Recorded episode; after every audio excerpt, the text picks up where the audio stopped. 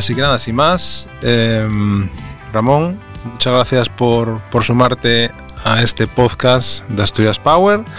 En este caso, un poco especial porque la idea, eh, lo que vamos a hacer en las próximas semanas, eh, pues es intentar, en la medida de lo posible, eh, pues apoyar o, o empujar a esa candidatura que el Principado de Asturias presenta en modo de Gijón y de la Universidad Laboral a la Agencia Española de Supervisión de la Inteligencia Artificial. ¿vale? Dicho esto, eh, yo creo que lo mejor es que eh, Ramón se presente, nos diga quién es, eh, dónde nació. Siempre pregunto también lo mismo, Ramón, qué fue de tu infancia, qué recuerdos tienes. este tipo de cosas que no son tan tecnológicas, pero yo creo que mm, detrás de la tecnología y de cualquier algoritmo hay una persona de momento, yo creo que hay que empezar por eso, ¿no? A ver si lo hago bien. Eh, bueno, yo soy de, Nací en León, pero llevo toda la vida viviendo en Asturias. Em, hace, pues no sé cuántos años, yo tenía tres años, fíjate.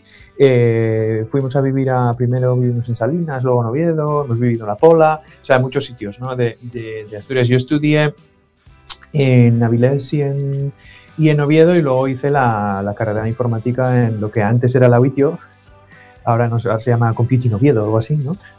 todos los, que, los que salimos de allí hasta 2010 o así, todos la llamamos la UITIO y estudié la, superior, lo que ahora llaman el máster, ¿no? En, en Gijón. Y poco después desde 2010 llevo aquí en Suiza, primero pasé por el CERN, que estuve un par de años, y desde entonces, desde 2013, estoy en, aquí en Google, en, en Zurich. Y mm, me he dedicado a muchas cosas, eh, todas en el mismo equipo, o sea, yo soy el, lo llaman UberTL, que mola mucho el nombre, pero bueno, es un poco el, el, TL de, eh, los servicios de autenticación y eh, autentificación y autorización. Y, em, entonces, bueno, cada, son una montaña de servicios, desde servicios que son así más legacy y más antiguos a servicios más modernos, que son eh, no son una cosa de machine learning súper moderna y que coge todo el hype del mundo, ¿no? pero son muy críticos en el sentido de que nosotros tenemos desde eh, servicios transaccionales que son para comprobar y validar contraseñas y demás, que son, digamos, de, los de toda la vida, hasta, por ejemplo, las pilas de servicios que tenemos anti-hijacking y para prevenir eh, robo de credenciales e historias de estas, por ejemplo, sí que tiene algo de, algo de machine learning. Oye, antes de, que sigas en esta parte más, eh, más técnica, em, siempre cuando uno inicia una actividad bueno, cuando es joven, eh, tiene esas inquietudes em, profesionales o, aspira ¿no? a, labrarse un futuro, eh, ¿cómo llega tu, em, tu acercamiento hacia, hacia la tecnología, hasta, hacia los estudios de informática? ¿Con qué cacharreabas de pequeño, si es que cacharreabas con algo? Yo tuve, o sea, mi primer ordenador fue un HP que era un 386 ¿no? que venía, bueno, eran de estos que eran un ladrillo importante, lo tengo todavía y funciona. Eh, y empecé ahí, me parece que fue como el año 92 o 93, y mm, nada, con el Windows 3.1 y todas esas cosas, ¿no? Y empiezas, pues bueno, haciendo chorradas que no tienen a lo mejor mucho valor o lo que sea, pero bueno, te interesa y tal, y sigues y, luego descubres el mundo de los... Yo me acuerdo que descubrí el mundo del Excel al principio, lo creas o no. O sea, yo no soy de los que empezaron, voy a escribir un programa en C++ con 10 años. No, no, yo, yo lo primero que descubrí, me pareció maravilloso, fue, fue el Excel. O sea, es que es una cosa como muy rara, ¿no? Pero, pero quiero decir, toda la... Al final está bien porque todo el mundo sabe que el mundo funciona en Excel. O sea, si el mundo funciona es por Excel, no por el resto de tecnologías, ¿no? Pero en cualquier caso, el, el yo empecé por ahí. Luego, bueno, pues empiezas haciendo programas, eh, más que haciendo programas, eh, yo empecé haciendo, intentando entender un poco cómo funcionaban las cosas, ¿no? Cómo era posible que alguien escribiera un programa que tenía una interfaz y hacía cosas, ¿no? Y, luego, pues sí, por ahí ya empiezas a echar horas eh, delante del ordenador y estas cosas y luego al final acabas por, por, decir, pues ya estudiado informática que, que, que me gusta. Sí es verdad que una cosa que influyó para que yo estudiara informática fue la escuela de Oviedo, la OITIO, por entonces, y, la de Gijón también, pero bueno, la de Oviedo me quedaba más, más cerca y conocía más gente. eh, tenía, tiene mucha fama en España. ¿eh? O sea, la, la escuela de Oviedo, enseguida que dices que, que vienes de la UIT o tal, o de, aquí de Asturias, eh, la gente lo, lo, reconoce. Yo conocía gente y tal, decían, sí, pues está muy bien y tal, y, ya verás qué bien, y, y, pues así empecé. O sea, no, nada especialmente particular. Mira, dices esto de la UIT, yo tengo aquí un Excel abierto por, por, por, seguirte la corriente con el Excel, que es donde yo voy volcando eh, pues los contactos, ¿no? Los distintos contactos. Y tengo aquí un Excel abierto que antes les mandé un mail a todos, que son todos exalumnos de, de la UITIO. Tengo, solamente tengo 27, ¿eh? que, que salgan de aquí, que esto sale de un, de una conversación con Sergio, eh, que está actualmente trabajando en, en, en Amazon en, en Canadá. Y, y, hablando con él, me dice, joder, pues estaría bien hacer algo eh, vinculado a, a esa a esa generación de, de, estudiantes que salieron de la UITIO y que, eh, igual que salen de la, de la EPI, en este caso de, Gijón, pero yo estoy viendo aquí ahora las empresas actuales en las que estáis trabajando y hay gente que, como tú, trabaja en, Google, hay dos personas que están trabajando en Google, hay otra persona que está trabajando en Atlassian, eh, hay otra persona que está trabajando en Signal AI, que es este Miguel, eh, gente que está trabajando en Amazon en distintas partes, gente que está trabajando en Roche, gente que está trabajando en, Udemy, en Red Hat, en, aquí en Asturias en Onirix, eh, bueno, pues hay, hay muchos y, muy buenos profesionales que, que, estáis por ahí por el mundo y otros obviamente que también han decidido eh, quedarse, quedarse aquí en Asturias. Oye, eh, otra pregunta que hago siempre a, la, a los invitados es eh, cómo ven nuestra región en la distancia, en tu caso, porque llevas, llevas ya unos cuantos años en, en, en Suiza trabajando, pero ¿qué, qué visión tienes de, de Asturias en la distancia? A ver, vosotros por contexto tenéis que entender que yo soy muy, muy optimista, hasta el punto Bien, de que a veces ahí estamos. Pero... Yo, yo, soy, yo lo soy también, con lo cual ahí ya estamos empatados. Bueno, pues lo que yo tengo el sesgo de siempre ver las cosas que, que funcionan, ¿no? Entonces, el, el, el tema de, de, de, Asturias, creo que el, si tú lo miras desde fuera, es mucho más fácil de ver cosas que sí que funcionan, eh, que funcionan bien.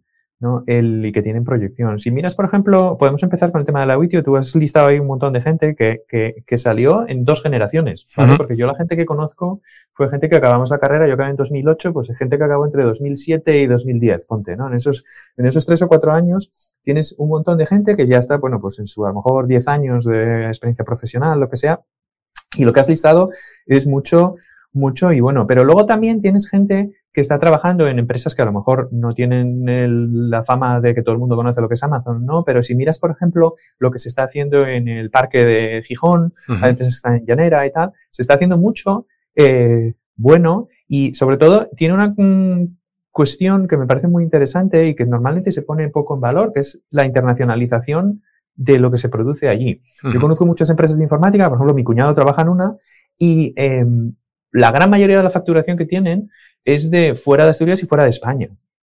¿no? Entonces, creo que en lo que es el sector TIC, por ejemplo, creo que eso le da una robustez y una resiliencia cuando vienen crisis, lo que sea, que a lo mejor eh, otras regiones o nosotros, incluso Asturias, hace unos cuantos años, no teníamos. ¿no? Y eso creo que hay que ponerlo en valor. Hay que ponerlo en valor porque además es una forma de atraer talento exterior.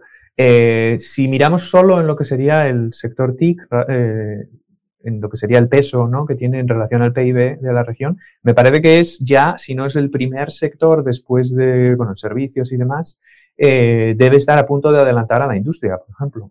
Uh -huh. Entonces creo que eso, creo que eso está muy bien, porque además eh, tener un sector grande te ayuda a resolver uno de los problemas que teníamos en Asturias, o que yo veía como problema desde el exterior, que es que las tienes la EPI, tienes la Escuela de Gijón, tienes no solo las disciplinas de informática, pero bueno, la cantidad de ingeniería, de, que, de ingenieros e ingenieras que salen de la EPI todos los años. Y es que estamos formando una gran cantidad de talento, talento de muy bueno, como acabas de decir, ¿no? Pero claro, lo que es la región, a lo mejor no puede absorberlo todo. Uh. ¿No?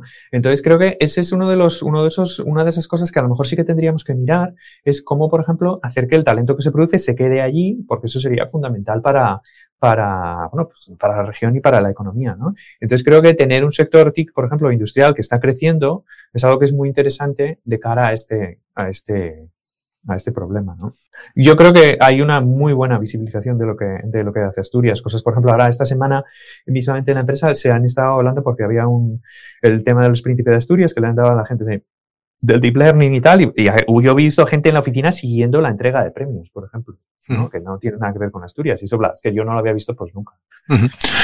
Bueno, lógicamente el, el, foco mediático que también que tiene eh, por, por su por la fundación de, de DeepMind y demás, pues a la gente que está en el sector yo entiendo que también les, eh, les llama, ¿no? Ayer fue, creo que ayer o antes de ayer fue la rueda de prensa, los premios se entregan eh, mañana, pero, pero solamente lo que tuviste es el seguimiento de, de, las, de las acciones que están, de los eventos en paralelo que organiza la, la Fundación Princesa de Asturias, que lógicamente tienen también bastante, bastante visibilidad, ¿no? Oye, y, lógicamente esto que acabas de decir es, yo creo es sustancial, el hecho de la, de la internacionalización de las empresas.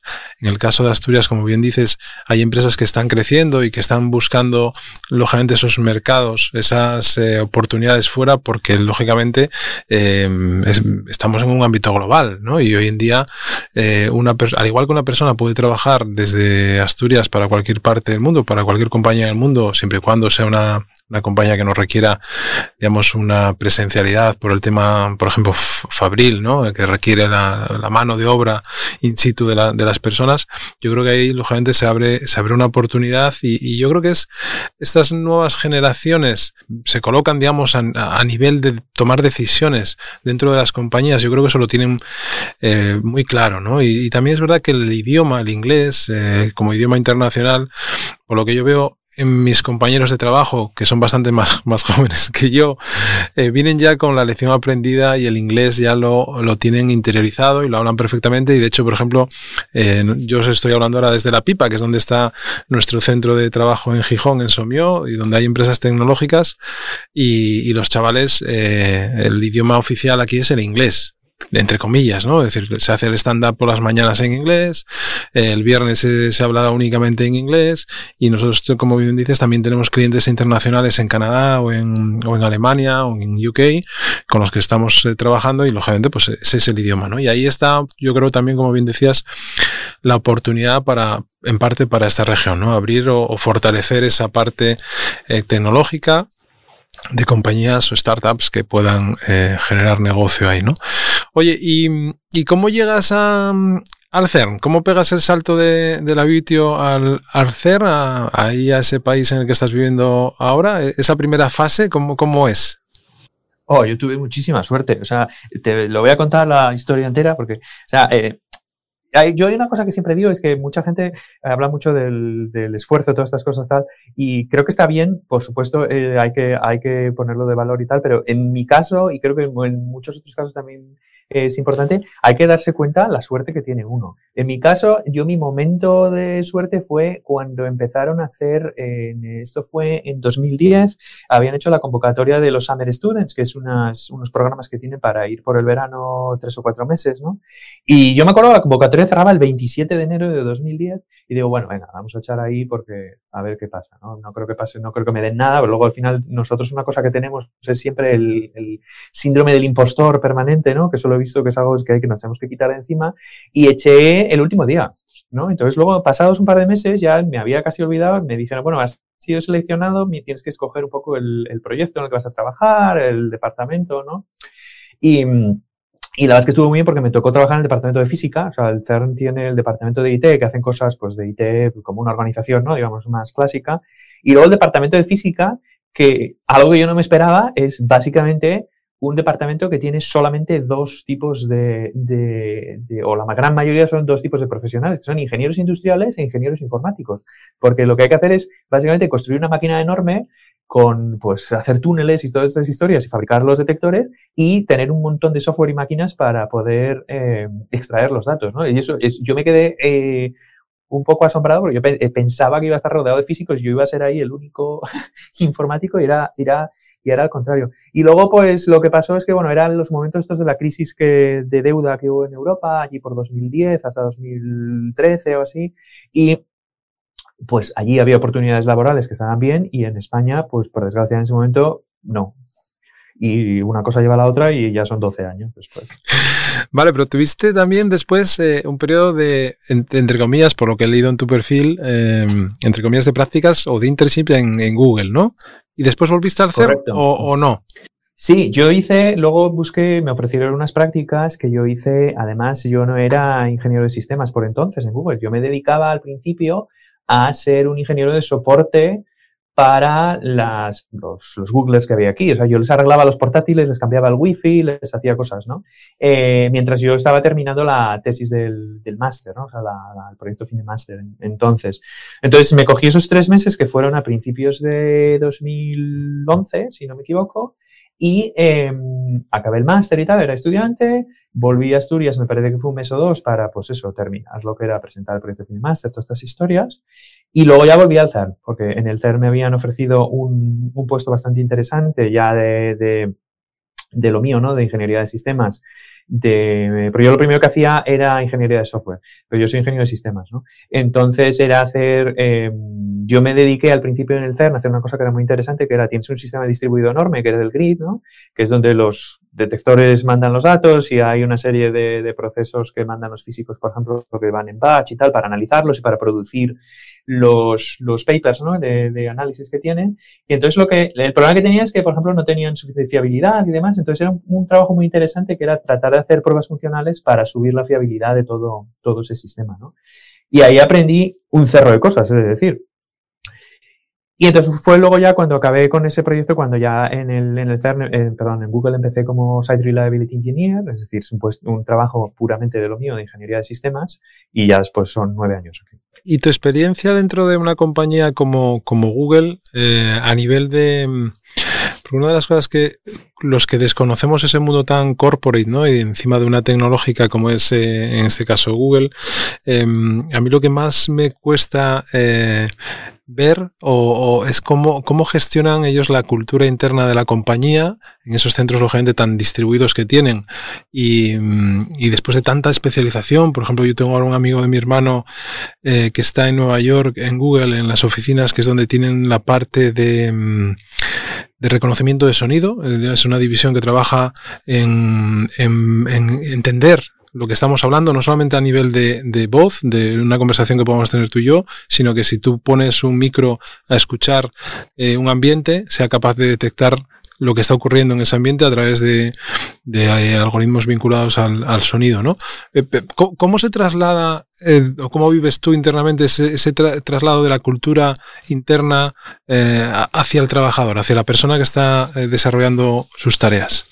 Eh, a ver, una cosa que hay que tener en contexto para que la gente a lo mejor entienda es que eh, eh, o sea, la unidad de desarrollo es bastante distinta al resto de unidades en el sentido que nosotros soportamos o trabajamos con todos los productos a la vez. ¿no? Cuando tú estás en un equipo de desarrollo de software, lo que llamamos los suites, ¿no? al final tú tienes tu producto y tienes tu, tu, digamos, tu entorno. Entonces, eso es un poco distinto y hace que la visión que tienes de la compañía a lo mejor cambie un poco. El, el, yo siempre digo una cosa que es que lo de Culture Eats eh, Strategy for Lunch, ¿no?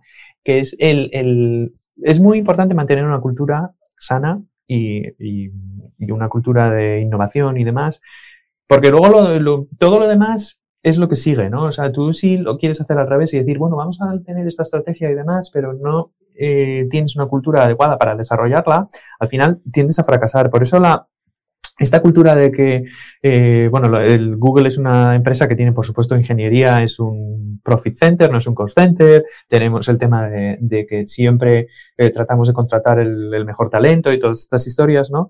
Eso eh, es una cosa, eso es un círculo virtuoso, ¿no? Digamos que siempre hay que reforzarlo porque es lo que luego te permite el tener muchísima flexibilidad para, pivotar, para hacer nuevos productos, para hacer cosas que no se habían hecho antes. Por ejemplo, en el apartado de inteligencia artificial, creo que no hay duda de que Google ahora mismo es una, si no es la empresa líder, es una de las empresas líderes en las innovaciones que se están produciendo.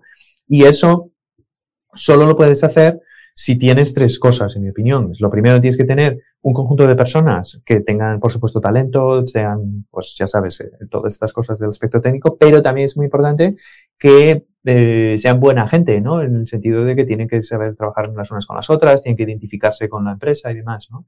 Eh, lo segundo que tienes que tener es y es otro de los pilares de la cultura que es muy importante, es tener una serie de principios que hagan que las personas que trabajamos en una empresa nos podamos sentir identificados o podamos sentirnos dueños ¿no? de, los, de los productos que estamos haciendo. Es decir, cuando nosotros lanzamos cosas yo que sé, como lo del assistant y historias de estas, pues tiene unos principios detrás de poder, por ejemplo, atender a todos los usuarios, de que sea accesible para todos, de poder ayudar a las personas a, a realizar sus tareas y estas cosas que hace que, pues, seas, tengas más, tengas, tú tengas más engagement, ¿no? Con, el, con, con, lo que estás haciendo.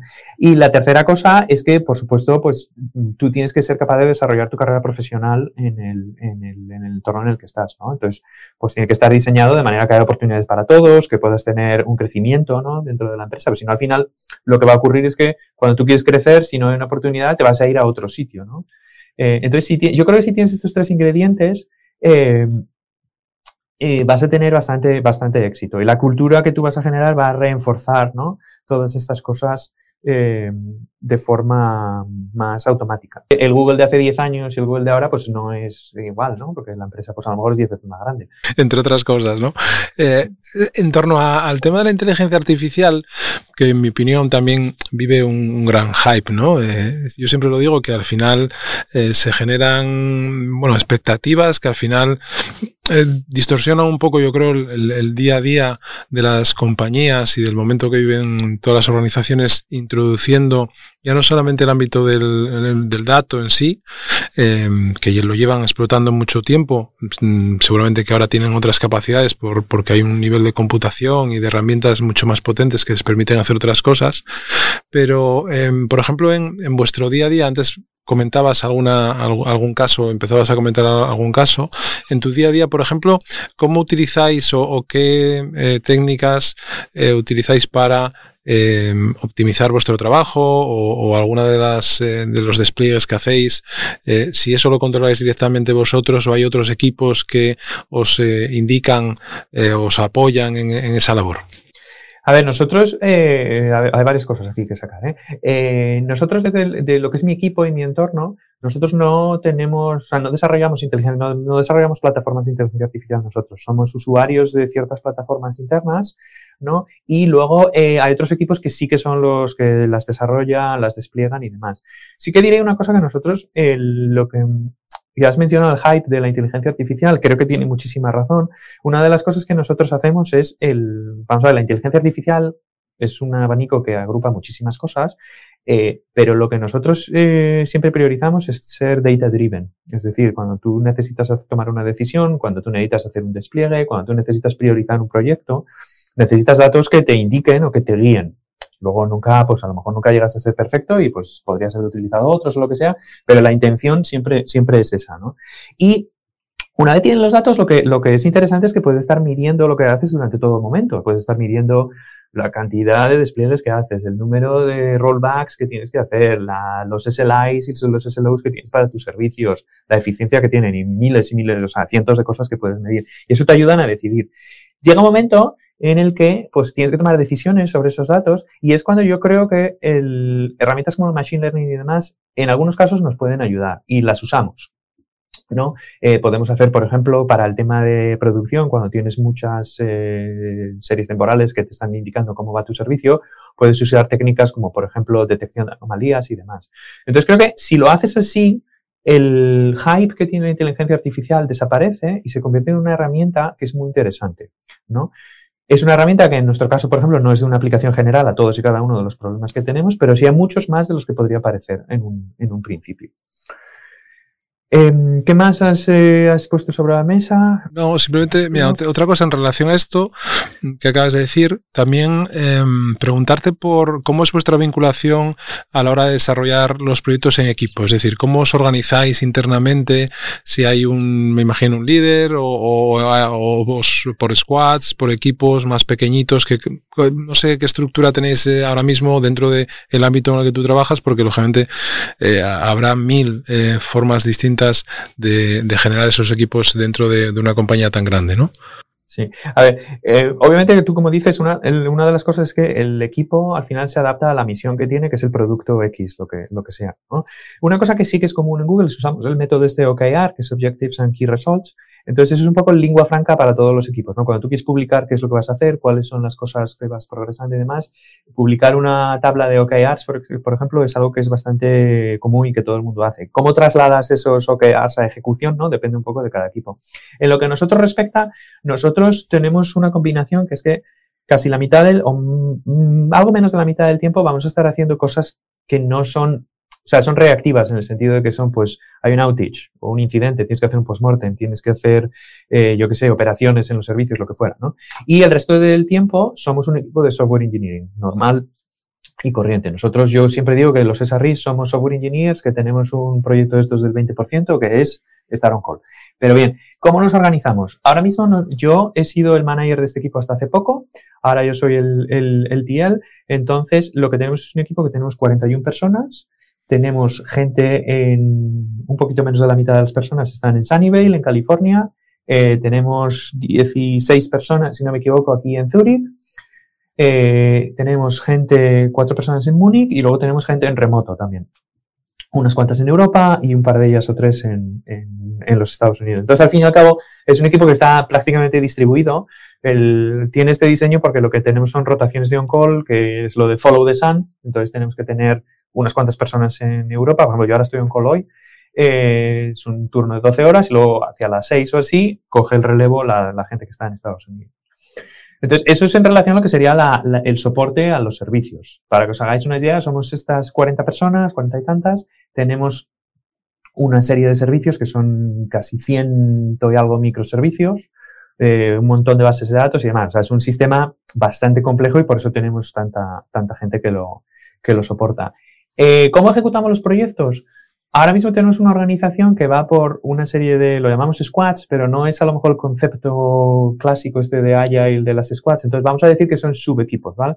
Que eh, lo que tienen es a principios de año, ahora lo estamos haciendo para 2023, nosotros recolectamos cuáles son las prioridades de la empresa en general, cuáles son las prioridades de los equipos que soportamos, cuáles son las necesidades de los servicios, cuáles han sido los eh, riesgos que nosotros vemos eh, que están ejecutándose y em, nos sentamos y tratamos de decir, bueno, pues estos serían los proyectos más importantes que tenemos, esta es la capacidad que tiene el equipo, ¿no? Y al final generamos entre 5 y 6 tipos de o grandes proyectos ¿no? que queremos hacer. Por ejemplo, uno que estamos haciendo ahora es la modernización de toda la capa de storage, ¿no? Entonces ahí, bueno, pues es cuando empieza el debate de cuánta, cuánto staffing, cuánta gente necesitamos, cómo vamos a hacer el project planning, ¿no? Entonces esto lleva tiempo, ¿no? Porque lleva, es un ejercicio que, es costoso y lleva tiempo, pero si lo haces bien, tienes un plan para más o menos un año para un montón de gente, ¿no? Em, y una vez tenemos eso, en la definición del proyecto es algo que es eh, muy de alto nivel, es decir, nosotros le diremos a un subequipo que tendrá su cuatro personas, cinco, ¿no? Y una especie de, líder y decir, mira, este es el problema que tenemos que resolver, tú ahora vas y lo haces, ¿no? Figure it out. ¿Y eh, por qué? Porque yo pienso que la autonomía para cada una de estas personas es muy, muy importante. Es la única forma de crecer. Entonces, yo no puedo ir a decirle a un TL, mira, tienes que hacer este proyecto así, con estos milestones, este tiene que ser el outcome, todas estas cosas, ¿no? Entonces, esta, este, estos equipos funcionan de bastante, de una forma bastante eh, autónoma y al final van a organizarse de formas, algo que nos sorprendió cuando implementamos este modelo es que se organizan de formas completamente distintas, pero que funcionan.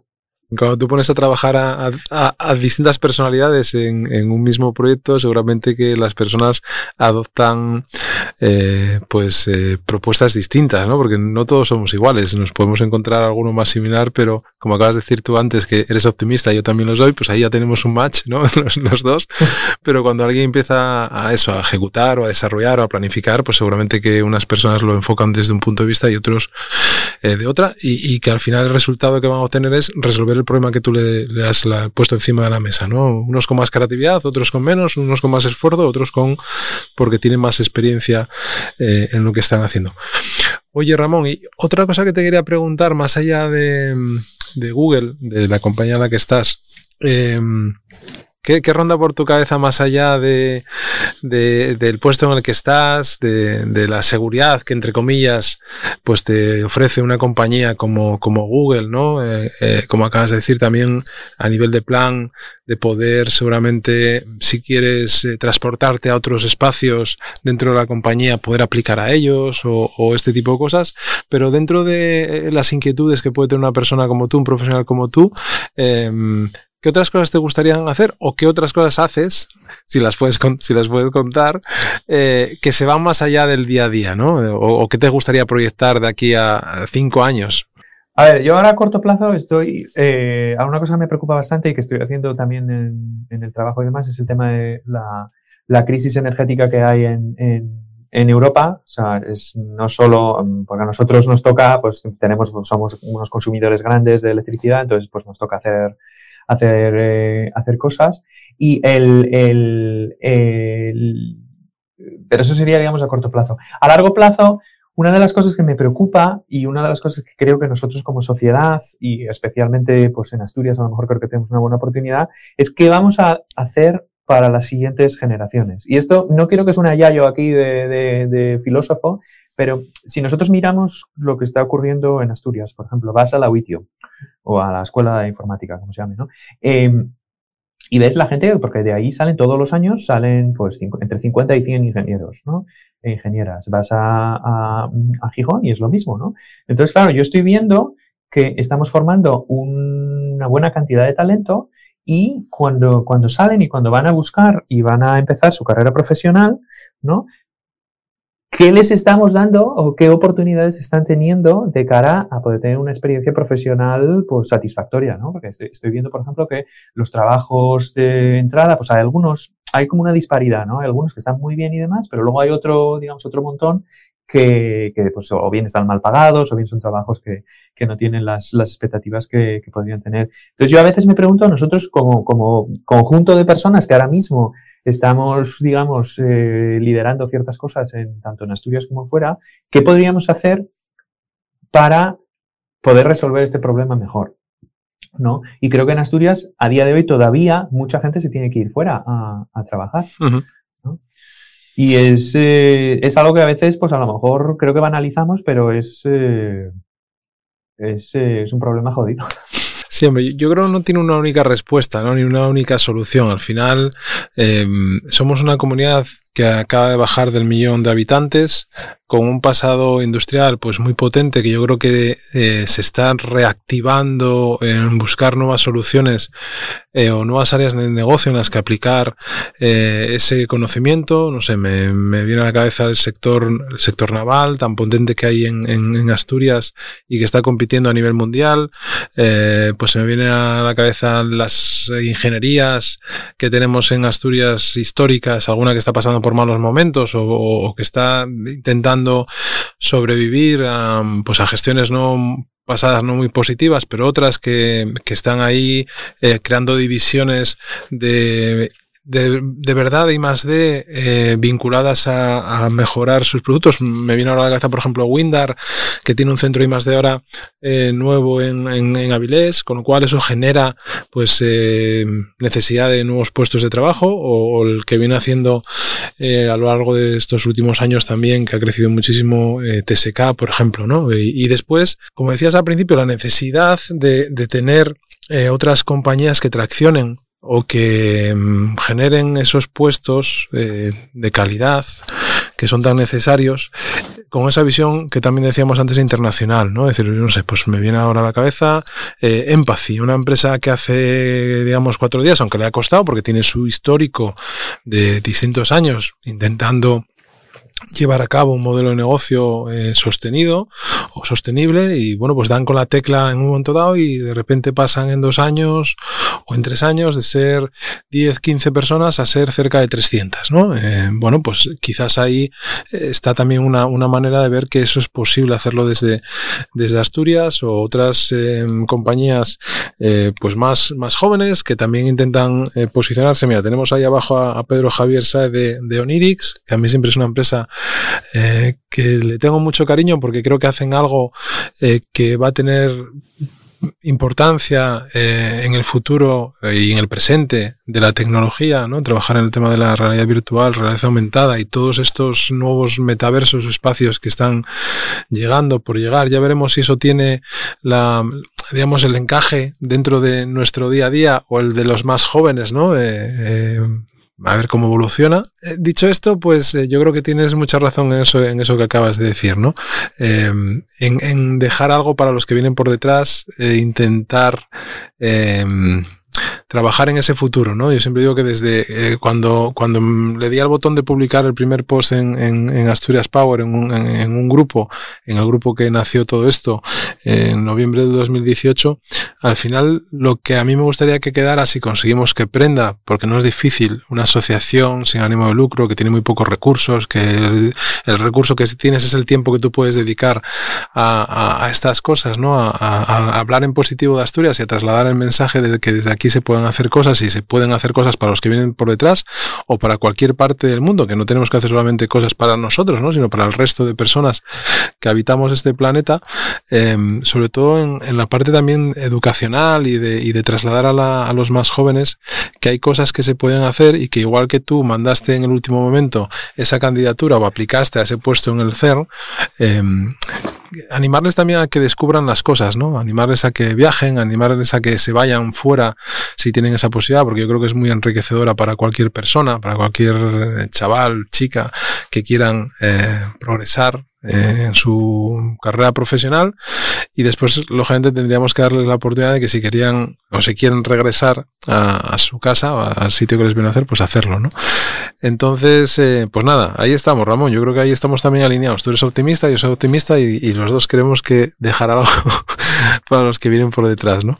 Yo creo que tenemos que hacer dos cosas, que es, primero, el, este síndrome del impostor que tenemos ¿no? desde el principio, y yo lo tuve y creo que mucha gente, y estudiantes y demás, lo veo que lo tienen, es quitárselo de encima, es yo estoy aquí y con la formación que yo tuve, muchas de las cosas que yo estoy haciendo en la empresa, hay otros ingenieros que vienen del MIT y todas estas historias que no tuvieron una formación así. Entonces, eh, yo invito a la gente a que sepan que eh, no por estar en Asturias es, uno de segunda clase o la otra. Y la segunda cosa que quería decir es que creo que una visión que tenemos que hacer, y creo que en Asturias se está haciendo mejor que en otros sitios, em, en Málaga se está haciendo también bien, es ver el, sector que nosotros tenemos como un ecosistema, no como un conjunto de compañías. ¿Por qué? Y eso creo que eh, lo podemos hablar en relación a la agencia esta nueva que, que quieren poner. El que haya una compañía exitosa en, el, en, el, en, el, en, lo que sería, pues estábamos hablando de Nirix, por ejemplo, a coger Nirix ya que, ya que estamos, ¿no? El que haya una compañía exitosa o Empathy es producto, pero es también razón de la existencia de que haya ya una, una, digamos, porque tiene que haber una infraestructura, tiene que haber una generación de talento, tiene que haber otras empresas, tiene que haber una generación de talento. Entonces, eso luego al final es un círculo que genera otras oportunidades para otras personas. ¿no? Entonces, yo creo que si lo vemos así, eh, sí que podríamos llegar a cambiar las cosas. Hombre, el tema también de, eso del ecosistema, a mí me gusta mucho el tema de la, red, ¿no? De generar red. Otra cosa que quizás aquí no hemos eh, aprovechado muchas veces es la, capacidad de unirnos, ¿no? O de buscar sinergias entre las propias compañías.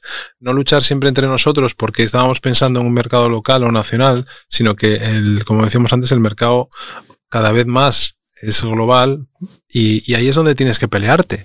Y, ahí, si, si, lo haces en unión con otras eh, compañías, sean de tu ámbito próximo geográfico o, de otros sitios, vas a ser mucho más competitivo y vas a poder optar seguramente a mm, contratos o, a proyectos mucho más interesantes que lo que van a hacer es que la gente se vincule a esos proyectos, ¿no? Porque si tú tienes una empresa muy molona, eh, está muy bien las instalaciones que tienes, eh, pero no generas los proyectos realmente relevantes para que ese talento esté motivado en su día a día, pues es, es, complicado, ¿no? Con lo cual yo creo que eso que acabas de decir también tiene eh, su, su, relevancia. Oye, Ramón, por no, no robarte eh, más tiempo, eh, bueno, lo primero voy a agradecerte este mm, rato que nos has dedicado desde, desde Zurich, desde las oficinas en las que trabajas.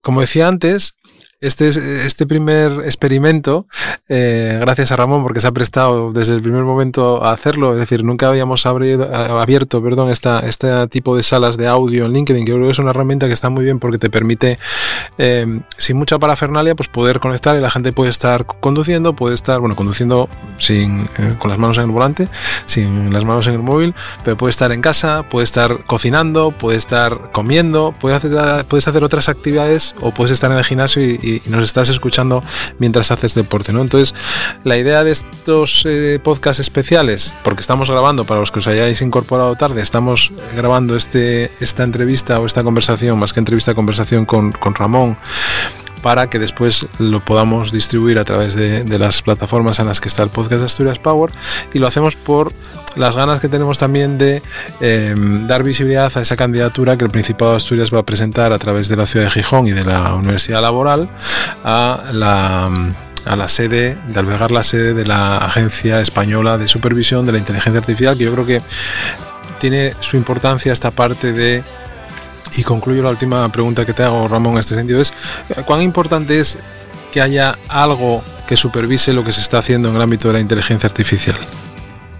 A ver, yo creo que es importante por, el, por dos motivos. En general, creo que es importante supervisarlo porque estamos viendo cómo eh, tenemos mucho más algoritmos que son, por ejemplo, Machine Learning o algoritmos más clásicos de inteligencia artificial aplicándose a cosas como eh, dar primas para los seguros, dar alquileres, cosas que son muy mundanas, pero que si estos algoritmos tuvieran cierto sesgo, por ejemplo, pueden tener un impacto en la, en la sociedad más grande del que, pensamos y son algoritmos que son más opacos de lo que, de lo que, de lo que parece. No son, como mucha gente dice, absoluta y totalmente opacos, es decir, se pueden entender, pero es bueno que haya una cierta, eh, una cierta supervisión, en mi opinión. Y luego la segunda cosa que yo quiero decir es en relación a Asturias.